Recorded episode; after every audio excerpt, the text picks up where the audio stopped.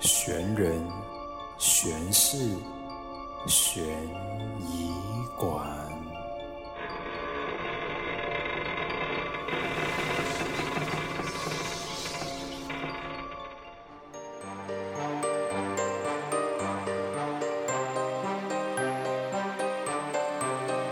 欢迎来到不给糖就捣蛋的悬疑馆 Q&A 之夜，我是馆主 Carmen，大家万圣节快乐！已经两个多月没有听见我的声音了，不知道各位听众朋友们有没有一点点想念我呢？那相信各位听众朋友们在前阵子应该就有看到我在 IG 上面的预告了，是的，第二季终于回来啦！抱歉让大家久等了。那在第二季正式回归之前呢，当然要做一些小菜来给大家听听的嘛。那适逢今天是万圣节，所以馆主就决定在这一集做一个悬疑馆 Q&A，来为第二季揭开序幕这样子。那这一次回答的这些问题呢，其实在之前就已经整理好了，有一些呢是听众朋友们私讯进来问的，另外呢还有一些就是我。我之前在悬疑馆的 IG Story 上面和大家互动的时候，听众朋友们留下的问题，那我就会抽取十一个问题出来回答，然后再弄成这一集的 Q&A 特辑。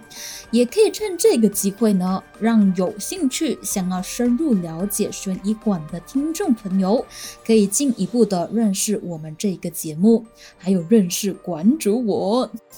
那如果没有兴趣的听众朋友们也没有关系，你可以。选择 skip 掉这集，然后呢，就可以尽情的期待下一个星期日会正式上线的第二季 podcast。事不宜迟，我们马上开始吧。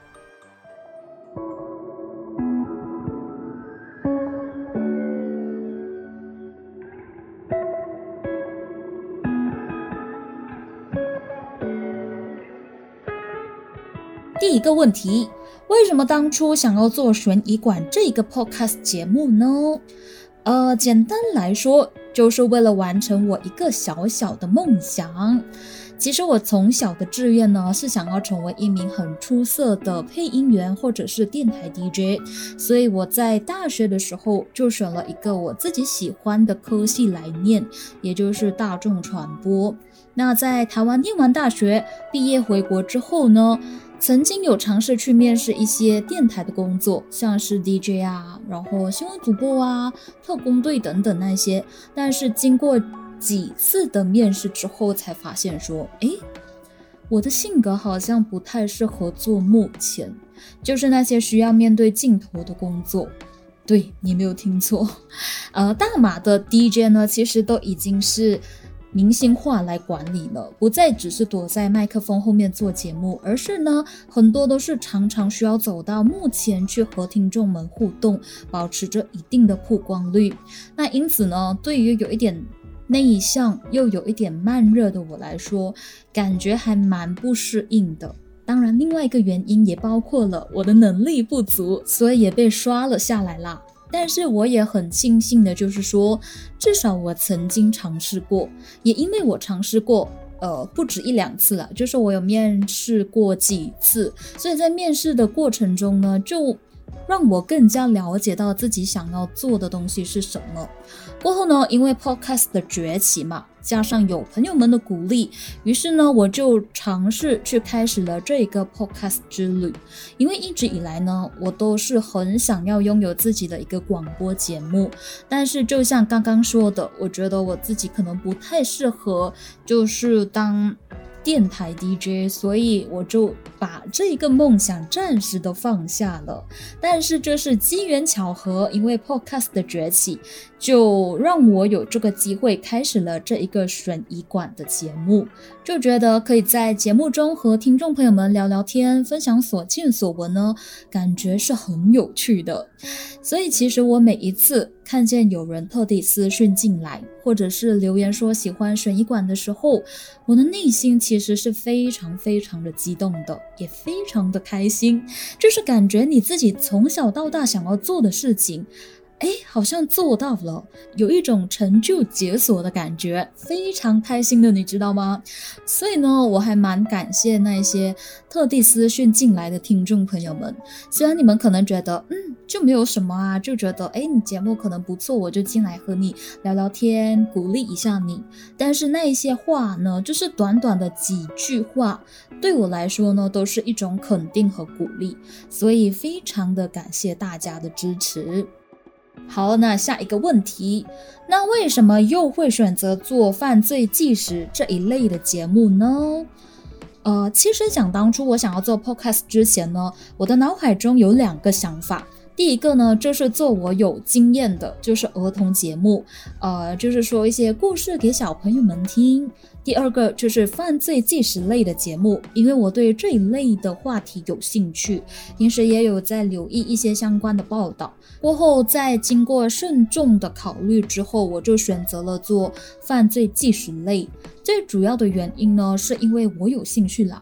因为我非常非常了解自己，我是一个拖延症非常严重的人，所以如果我选择了一个我没有太大兴趣的东西来做的话呢，我就会做到非常的不开心，或者是有可能会半途而废。所以为了避免这些问题的出现，我就选择了对我来说相较比较有吸引力还有动力去完成的犯罪纪实这一类的节目啦。好，next，为什么节目叫做悬疑馆呢？其实取名字之前呢，我有想过好几个不同的名字，也有去参考别人家节目的名字，拿一些灵感。像之前我就有想过要用什么，呃，X 档案呢，因为 X file，然后什么什么侦查队，或者是凶手是谁。这些很亮很土的名字，但最后选用了悬疑馆，是因为当初的想法是我除了会和大家说一些犯罪案件的故事之外，也想和大家分享一些可能像是悬疑小说、悬疑电影或者是灵异的地方等等。加上呢，当时我是想要打造一个类似博物馆的概念，就是呢，在这个悬疑馆里面就珍藏了很多悬疑的小故事。然后我就是那个馆主，所以当听众朋友们来到悬疑馆的时候，馆主我呢就会负责带大家去参观，也就是说故事给你们听的这个概念，就类似于大家来到了一个珍藏了很多不同故事的悬疑小馆，然后我就带大家去导览的这个概念，于是呢就有了悬疑馆这一个名字啦。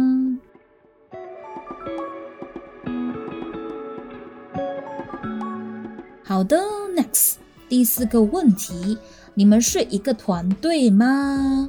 悬疑馆没有团队，只有我自己一个人，自己包山包海。这应该是 podcast 这一行里面蛮常见的，就是什么都自己搞定。那悬疑馆呢也是一样，就是从节目的构思、收集资料到写稿、录音。设计图片，甚至是剪辑音档，都是我自己一个人在弄，所以老实说，其实还蛮花费时间的。这也是为什么我在第一季的时候，有时候会无法一个星期更新一集，就是因为这个原因。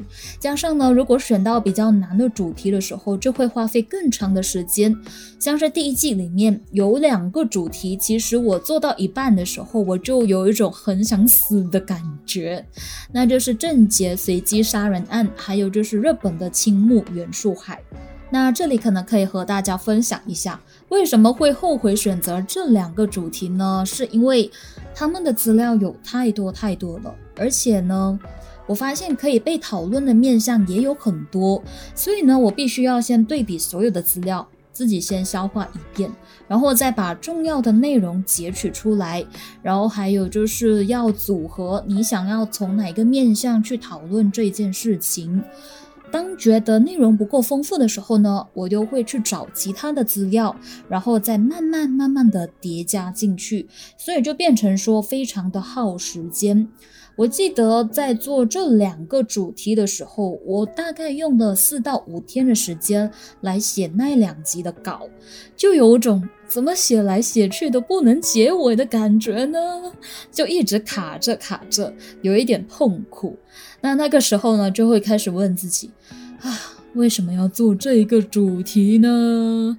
但没办法，路是自己选的，跪着也要走完。好，下一个问题，录音的时候有发生过什么诡异的事情吗？嗯，录音的时候没有，但是写稿的时候有。就有一次呢，我在收集呃大马女巫莫纳碎尸案那一集的资料的时候，我记得那个时候差不多是凌晨十二点多吧，我就在床上边看资料边写稿，然后写到他杀人准备要碎尸的时候。我房间有一颗灯泡，忽然闪下闪下，我就突然间被吓到，就很慌张的看着那一个灯泡，它就继续的闪下闪下，闪没多久就自己砰。就黑掉了，就烧掉了。幸好我当时呢是开着几盏灯，所以也不至于整间房间全暗掉。我估计呢，应该也就是那个灯泡太久了，就里面的灯芯都被耗损掉了，才会整个灯泡烧掉。所以呢，这一个应该也不算是什么诡异的事情吧。但那个时候我确实是真的有点被他吓到。毕竟那时候呢，也已经是夜深人静了，而且还要是我在写着碎尸的时候，就有一点点的恐怖。好，下一个问题，怎样找题材？首先呢，我会在我的脑海中搜寻一些看过的案件，然后再去找找看。资料是否充足，就是资料是否能够撑起一集的内容呢？譬如说，如果资料充足的话呢，我就会去做；如果资料不太完整的话呢，我可能就会放弃。如果遇到脑袋空空、完全没有 idea 的情况的时候呢，我就会上网去搜寻关键字，像是某某国家的悬案，或者是某某国家的恐怖命案。然后呢，就会去阅读它相关的资料。如果内容呢是吸引我的话呢，我就会把它拿出来和大家分享这样子。那其实，在做第一季的时候，我是 gimbal humble 的，就是想到什么就做什么。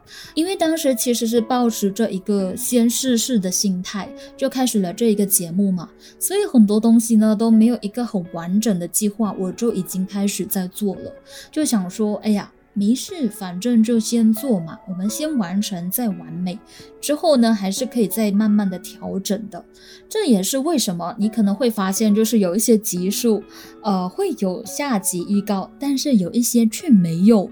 没有呢，是因为我那时候真的还没有想到下一集要做什么内容，所以就没有放下集预告。在这里就偷偷的爆料了给大家听。不过呢，其实我的内心大概是有一个方向的，就是我当时想要做的，就是先从自己熟悉的地区或者是看过的案件，先从这些我比较懂的东西先开始做起，可能在制作上面就会比较容易。所以在第一季分享的案件呢，多数都是我看过而且记忆比较深刻的一些案件。那第二季呢，就会多了一些比较冷门的案件，可能没有很多人听过，但是呢，我觉得它的内容还蛮值得拿出来和大家分享的，所以大家就可以敬请期待我们的第二季内容啦。好，next 问题七。会考虑做西方国家的案件吗？哎，这位听众很好，就有发现说，省医馆没有做过西方国家的案件。嗯，我不排除将来会，但是目前呢，主要还是会以亚洲地区为主，然后可能会穿插一两个西方国家的案件也说不定。因为我有听其他同性质的 podcast，发现有蛮多的节目其实都有在分享这西方国家的案件。因此呢，目前悬疑馆的重心应该会先放在亚洲地区，但是我不排除可能以后会以穿插的方式来分享西方国家的案件，那这样就可以让大家听到不同范围的故事。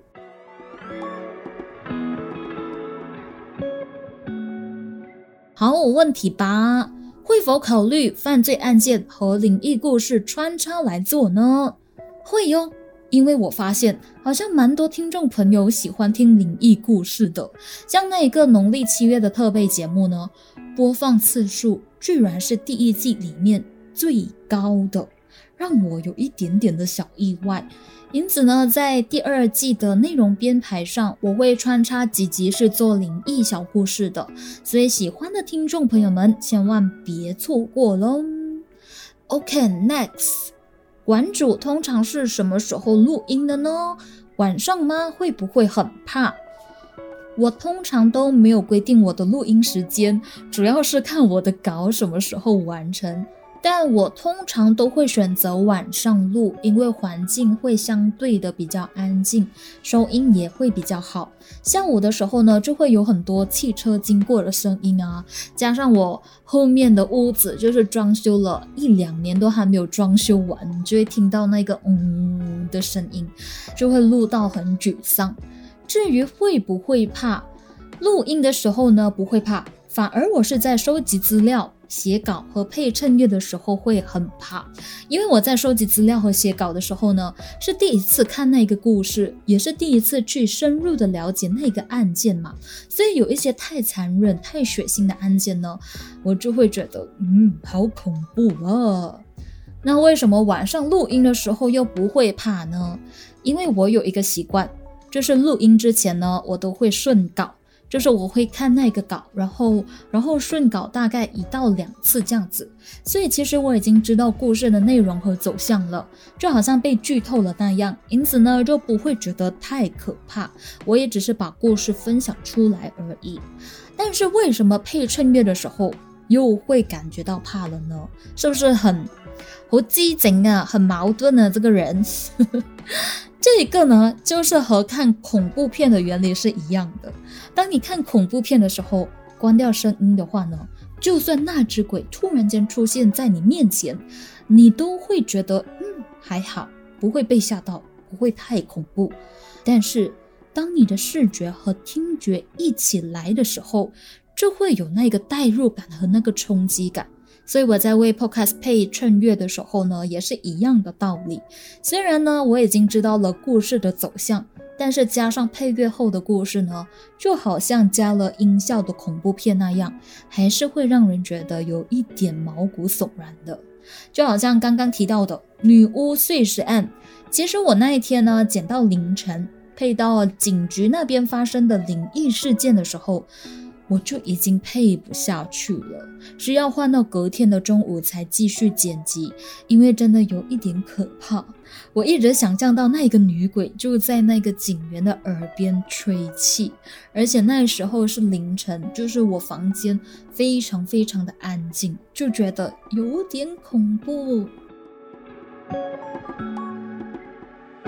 下一个问题。第一季所有的案件里面，馆主觉得最恐怖的前三名是哪几个呢？哇，这个问题很好，因为我没有想过。如果让我选的话呢，大马女巫莫纳碎尸案肯定会在前三甲里面。那另外，如果给我排名的话，第三我会选择香港天水围灭门惨案，然后第二是日本自杀森林的青木原树海。最后的冠军宝座，当然就是落入无论我在写稿还是剪辑的时候，都感觉到毛骨悚然的大马女巫莫娜碎尸案啦。先说为什么会选择香港天水围灭门惨案，还有日本的自杀森林这两个案件，我觉得恐怖的地方不是因为凶手的行凶手法有多残忍，而是我觉得我在做这两集内容的时候。无论从文字报道上，或者是从照片上，都让我感觉到绝望这两个字。天水围的受害人呢，对于老公从失望到绝望，还有就是那些走进自杀森林里面寻死的人，对人生没有了希望，那一个长期低气压的氛围，其实是蛮可怕的。有什么东西是恐怖过当一个人对人生没有了任何的希望呢？所以对我来说呢，妖魔鬼怪固然是恐怖啦，对我来说，但是更恐怖的反而是绝望的那个感觉。而排名第一的大马女巫莫娜碎尸案呢，刚刚也有分享过。这个的话呢，确实就是因为凶手太残忍了。另外就是我觉得黑巫术这种东西也是蛮恐怖的，因为你不知道它的力量有多大，然后它做出来的东西也是你不能控制的，所以就觉得还蛮可怕的。那不知道在听这节目的你心中的恐怖排行榜又是怎样的呢？都欢迎你到我们的 IG 去留言哦。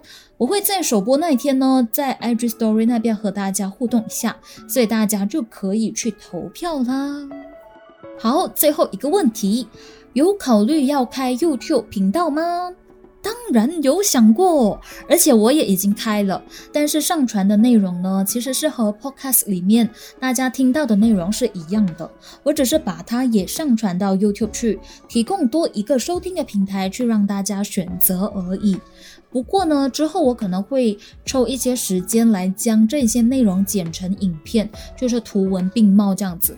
所以呢，先在这里呼吁大家帮忙去订个月，subscribe 我们的 YouTube 频道，并且按个赞吧。我已经将 YouTube 的链接放在下面的资讯栏了哟，所以请大家多多的支持，谢谢大家。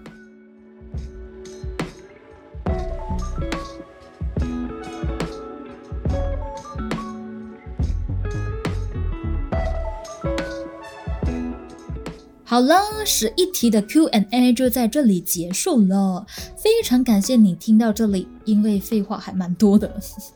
那最后呢，也想要趁这个机会来感谢一些人，因为之后呢，我应该也不会再特地出一个 Q&A 了。有的话呢，应该也只会在 Instagram 的 Story 上面和大家互动。所以呢，就趁这个机会来感谢这些人吧。首先要感谢的就是鼓励我。还有当时叫我赶快开 podcast account 的正能量女神 Angeli，Angeli 呢也是我们大马 A F M 的电台 DJ，同时呢也是一位心灵化妆师。在这里呢，也推荐喜欢疗愈系节目或者是爱听心灵治愈类型节目的听众朋友，可以去听听他的 podcast，叫做 Power Bank 心灵充电站，是一个很暖心，可以让你疲惫的心灵充充电的一个好节目。